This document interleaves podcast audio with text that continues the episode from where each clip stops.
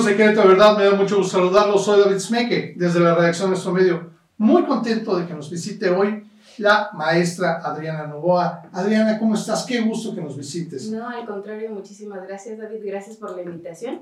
Y pues un saludo enorme aquí a tu audiencia. Muchísimas gracias. Adriana, tú eres una activista política. Estás en Ezequiel Montes. Sé que has tenido un largo recorrido, acercamientos con los ciudadanos de las comunidades, incluso hablábamos de, las delegaciones que tiene. Eh, es, curioso, ¿no? Todos vamos siempre, lo, lo decimos, lo decimos claramente, eh, a conocer este lugar turístico que tanto queremos y que eh, tan ricas gorditas se comen ahí en Peña de Bernal. que el otro día me explicaron que es una, es una redundancia decir Peña de Bernal, porque ya me explicaron que Bernal significa Peña, entonces, bueno, okay sé que como turistas así lo decimos, pero pues no solamente se trata de esa parte turística, ¿no? Ezequiel Mons es mucho más grande que, que, eso y tiene también pues varias eh, cosas que se tienen que ver, visibilizar, cuidar. Esa es la razón de por qué te invité, ¿no? Saber las actividades que estás realizando y también a la vez conocer a través de ti las opiniones que tienen los ciudadanos de este lindo municipio acerca de tanto su municipio como de Querétaro mismo y de México. Así que bienvenida Adriana, ¿qué nos puedes platicar? Por supuesto, muchísimas gracias. Bueno, pues tú como bien lo comentabas, este, en cuanto a Bernal, la peña de Bernal, eh, sí es cierto, en, a nivel nacional es muy importante el turismo que existe en esa zona. De hecho, está considerado el primer lugar turístico que no tiene playa a nivel nacional, ah, que la gente más visita. Entonces, inclusive mucha gente eh, no conocería Ezequiel Montes si no es por la peña de Bernal, ¿no? Identifican Ezequiel Montes como Bernal, la peña, ¿no? Pero como dices tú, hay muchísimas otras cosas más que son importantes resaltar. claro. Hay una grandeza cultural de su gente increíble, ¿no? Entonces, eh, pues atendiendo a, a esta invitación a poderte platicar un poquito de lo que acontece ahí en el municipio, pues quisiera empezar con un tema bien importante que es el de los jóvenes, si tú me lo permites. Me encanta la idea, me encanta. Perfecto, muy bien. Entonces, pues nosotros estamos ya desde hace un tiempo en este partido movimiento. Entonces, hay un grupo de jóvenes universitarios que se dedicaron en días pasados a obtener un diagnóstico de sus necesidades, de las necesidades de los jóvenes. Estamos hablando eh, que son jóvenes entre 15 y 29 años. Qué maravilla. Y ellos mismos levantaron esta... Ellos mismos, así es. Muy bien. Este diagnóstico ellos lo hacen este, con estudios cuantitativos y cualitativos, por supuesto. Entonces, eh, pues nos hacen favor de darnos esta aportación. Te voy a platicar. ellos lo que, lo que principalmente este, identifican que son las problemáticas que están aconteciendo en su municipio. Correcto. Entonces, por ejemplo, eh, ellos nos comentan que hay una carencia de oferta educativa. Pero antes de empezar con esto, también quiero hacer mención que el 26% de la población de Ezequiel Montes es joven. ok, no, es Exacto. Ok, qué interesante, sí. Un poco más de un cuarto de la... De, es, exacto, es, joven. un tercio, sí. muy bien, entonces, por eso es que es importante tener muy presente este sector de la, necesidad. Tenemos esa extraña sensación que en Ezequiel solamente hay gente grande, ¿eh? y, es extraña porque, pues sí, vamos y nos atienden normalmente, pues señoras, este, señores, e incluso, ¿no? Y adultos mayores que nos atienden, pero fíjate, ahorita me dices eso, me llama mucho la atención, porque pues sí, efectivamente, no es que estén en el centro turístico, ¿no? Obviamente tienen otras necesidades, y que señalen la falta de educación o de centros educativos en donde ellos se puedan desarrollar, creo que es algo muy, pues hasta grave. Sí, por supuesto, porque en realidad en Ezequiel Montes, eh, instituciones de educación superior, hay tres. Dos de ellas son privadas y solo una es pública. Okay. Entonces hay que tomar en cuenta que, pues, eh, derivado de la economía, pues no todos tienen acceso a poder pagar una escuela pública. Entonces, lo que implica también que tienen que ir, salir de, de su municipio, irse a otras localidades cercanas o a Querétaro, que es muy común aquí en la capital. Prácticamente migrar y los gastos se van, aunque sea una universidad pública o que no les cueste, pues los gastos se van tremendos, ¿no? Para los padres, para poderlo cubrir, o pone en este caso al joven en una situación de que tenga que trabajar y estudiar para sí, tratar claro. de estar. Ok. Claro. Y todo por no tener centros este, pues, públicos de educación abierta en, este, en Ezequiel. Ok. Así es. Entonces, en este listado de necesidades o de problemáticas es una de las principales, ¿no? De las que encontramos este, en, en un inicio. Ok, ¿no? perfecto. Eh, ahora, otra cosa, como le mencionabas, bueno, si los jóvenes eh, no tienen la posibilidad de acceder a la educación superior, pues tendrán que buscar entonces eh, dónde laborar. Claro. Ellos también nos comentan a través de este diagnóstico que los sueldos son bajos. Claro. No, bueno. Por lo mismo, porque no hay una, una oferta adecuada como para que lo- los, lo- los costos o el ofrecimiento del salario sea adecuado. Y pues si, son bajos contra un lugar que pues no tienen este incluso la posibilidad de hacer una casa, de hacer una familia, pues van a pensar en migrar. Exacto. Y ahora, ¿qué pasa también? Eh, muchas problemáticas pueden derivar de esto. Porque qué pasa cuando los jóvenes no estudian ni trabajan? Entonces, bueno, pues habrá otras cuestiones que pueden entrar ahí, ¿no? Como la cuestión de las adicciones, como la cuestión este, eh, de, de, de actos delictivos, ¿no? Claro. Entonces, por eso es muy importante darle atención a que los jóvenes tengan acceso a la educación o a sueldos bien pagados. Claro. Ahora, am, a nivel federal hay un programa que es Jóvenes Construyendo el Futuro, Es que correcto. precisamente trata de abarcar un poco esta necesidad. Entonces, es por ahí donde los jóvenes también, a manera de capacitación, pueden aportar y también recibir por ahí, Claro, ¿no? a través del programa, A través ¿no? del programa.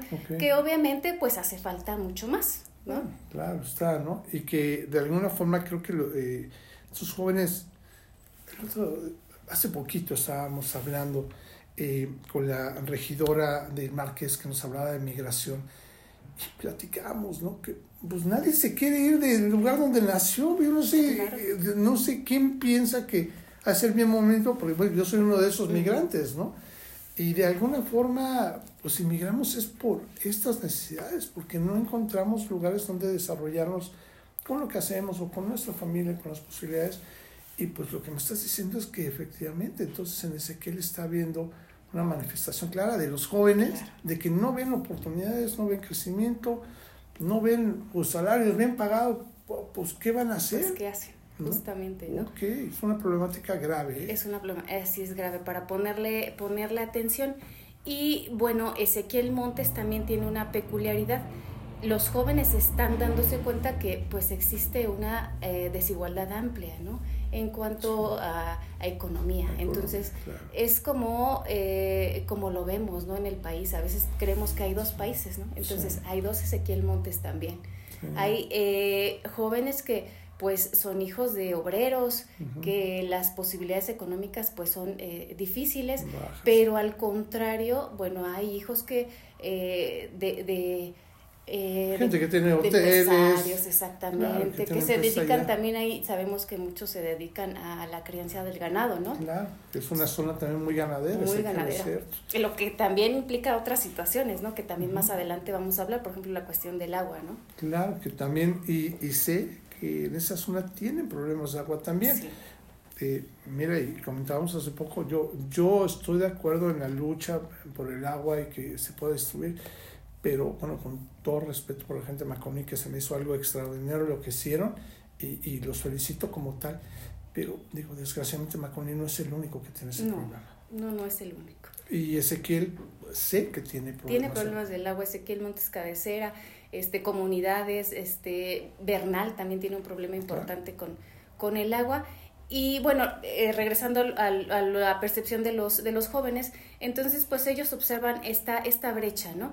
Eh, y eh, pues se dan cuenta que quienes tienen de alguna forma esta ventaja de ser este, hijos de estos empresarios o de quien tenga la capacidad económica, pues heredan generalmente pues estos medios de producción. Claro. Entonces, ellos pues ya no tienen la preocupación, digamos, por dónde van a estudiar, dónde van a trabajar y cuáles son los sueldos, ¿no? Entonces, a lo que voy, bueno, y esto lo vemos en una sociedad capitalizada, ¿no? No es algo que se desconozca.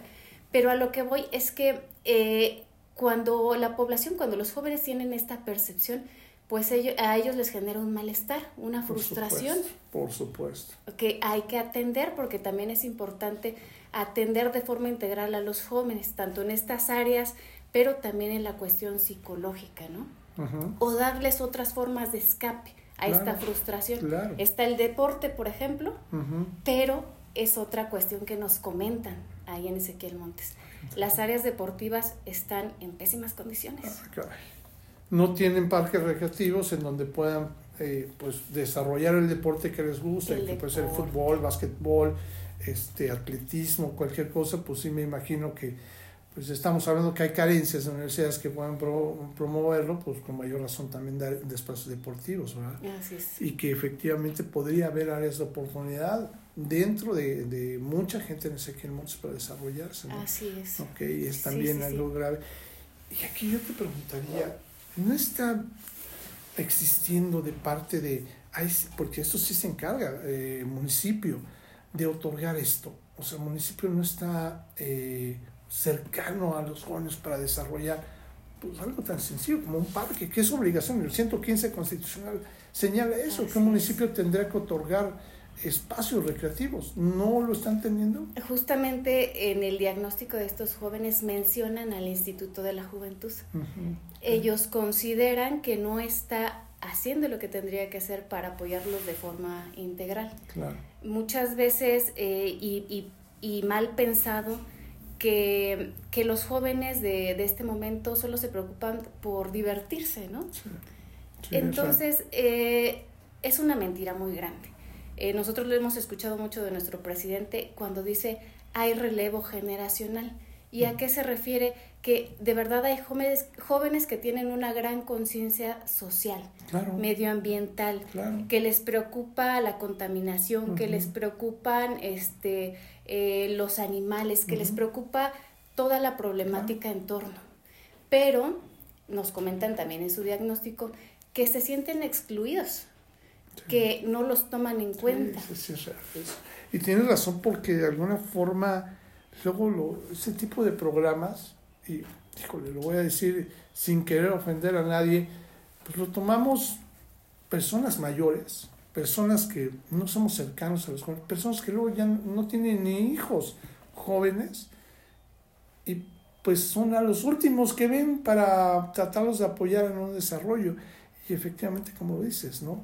nos los excluimos de necesidades que podrían ellos ayudar y deberían de ser tomados en cuenta. Sí, además es un gran potencial que se está desperdiciando, porque los jóvenes, o sea, traen toda la vitalidad del mundo, tienen todo el tiempo y están preocupados por, ahora hay que atender en incluirlos, hay que incluirlos para que las políticas públicas eh, de veras vayan enfocadas en torno al crecimiento de los jóvenes. ¿no? Sí, claro. Maestra Adriana, te comento. Obviamente estás planteando una problemática que se tiene que resolver, pero yo sé que dentro de tu activismo, pues también estás poniendo soluciones, digo, a, la capacidad que puedas tener. Me estabas comentando ahorita una de ellas que me encantaría que nos platicaras qué es lo que viene. Para Ezequiel, que pudiste vincular tú por favor, acerca de la feria del libro, me decía. Así es. Eh, ya desde hace un tiempo venimos trabajando con un club de lectura ciudadano eh, eh, que está avalado por el Fondo de Cultura Económica. Perfecto. Entonces, entonces hemos tenido la oportunidad de fomentar la lectura y todo en torno a la lectura con la idea de que la lectura sea agradable y que uno lo haga por placer. Perfecto. Entonces, ahora, em, gracias a esto hemos podido vincular para que en Ezequiel Montes el próximo 18 de, noviembre, de, noviembre, perdón, este, a, el evento que por supuesto están invitados, eh, tú y todo, todo tu auditorio. Muchas gracias. Em, para que se lleve a cabo la Feria Internacional del Libro Infantil y Juvenil. Qué maravilla. Es un evento que es la primera vez que se lleva a cabo en el municipio y es la segunda vez que a nivel nacional se hace la FILIG en todas partes. Qué Entonces, con esta idea que, que tiene gobierno federal de precisamente fomentar el desarrollo integral de los jóvenes y niños en cuanto a la lectura, pero la lectura no nada más es leer, ¿no? La lectura tiene diferentes formas de ser y de representarse. Entonces tenemos un evento cultural donde va a haber música, va a haber danza, este, eh, va a haber narración, van a haber talleres, va a haber juego de lotería, juegos tradicionales, etcétera, ¿no? Un evento que nosotros esperamos que sea muy exitoso porque vemos que hay la necesidad, ¿no? La necesidad de los jóvenes de conocer esta parte. Bueno, bueno, y además un libro es una llave impresionante para cuando somos jóvenes. Cuando somos jóvenes luego nos ahogamos en nuestras penas y no vemos en un libro una solución hasta que los conocemos, hasta Que los conocemos. Y quiero que les des este acercamiento, muchos de ellos, y muchos sobre todo por la problemática que estás planteando, les abrirá puertas y les ayudará. Y pues bueno, yo te auguro un éxito en eso y ojalá se repita, pues no todos los años, todo, o sea, lo más posible porque creo que es una excelente solución a esta problemática que nos estás ofreciendo. Adriana, lamento mucho que se nos acabe el tiempo, pero me dan ganas de platicar más. Pero te quiero invitar en serio y quiero pedirte que eh, sepas que este es tu espacio, que tienes los micrófonos abiertos, que como siempre lo digo, no podemos resolver problemáticas si no las conocemos, si no las visibilizamos. Y te agradezco mucho que hayas venido a, plantearnos esto para que las visibilicemos. Estoy seguro que mucha gente que querrá participar en el, en el foro posterior que dejamos aquí en Querétaro Verdad verá en esto posibilidades y ayuda seguramente hacia, hacia lo que tú estás haciendo. Muchísimas gracias, Adriana. Al contrario, muchísimas gracias. No, gracias a, ti por estar aquí. Y pues amigos de Querétaro, de verdad, como lo acabo de, de, pedir y sugerir, cualquier comentario que le quieran hacer a Adriana directamente o que quieran participar, e incluso en esta feria del libro que se me hace interesantísimo que Ezequiel esté abriendo esta oportunidad, pues no solamente para los jóvenes, también para los escritores, que hay mucho talento aquí en Querétaro pues yo les pido de favor que lo hagan a través de nuestras redes sociales y también a través de nuestro sitio web queretodeverdad.mx. Que tengamos un bonito día. Hasta pronto.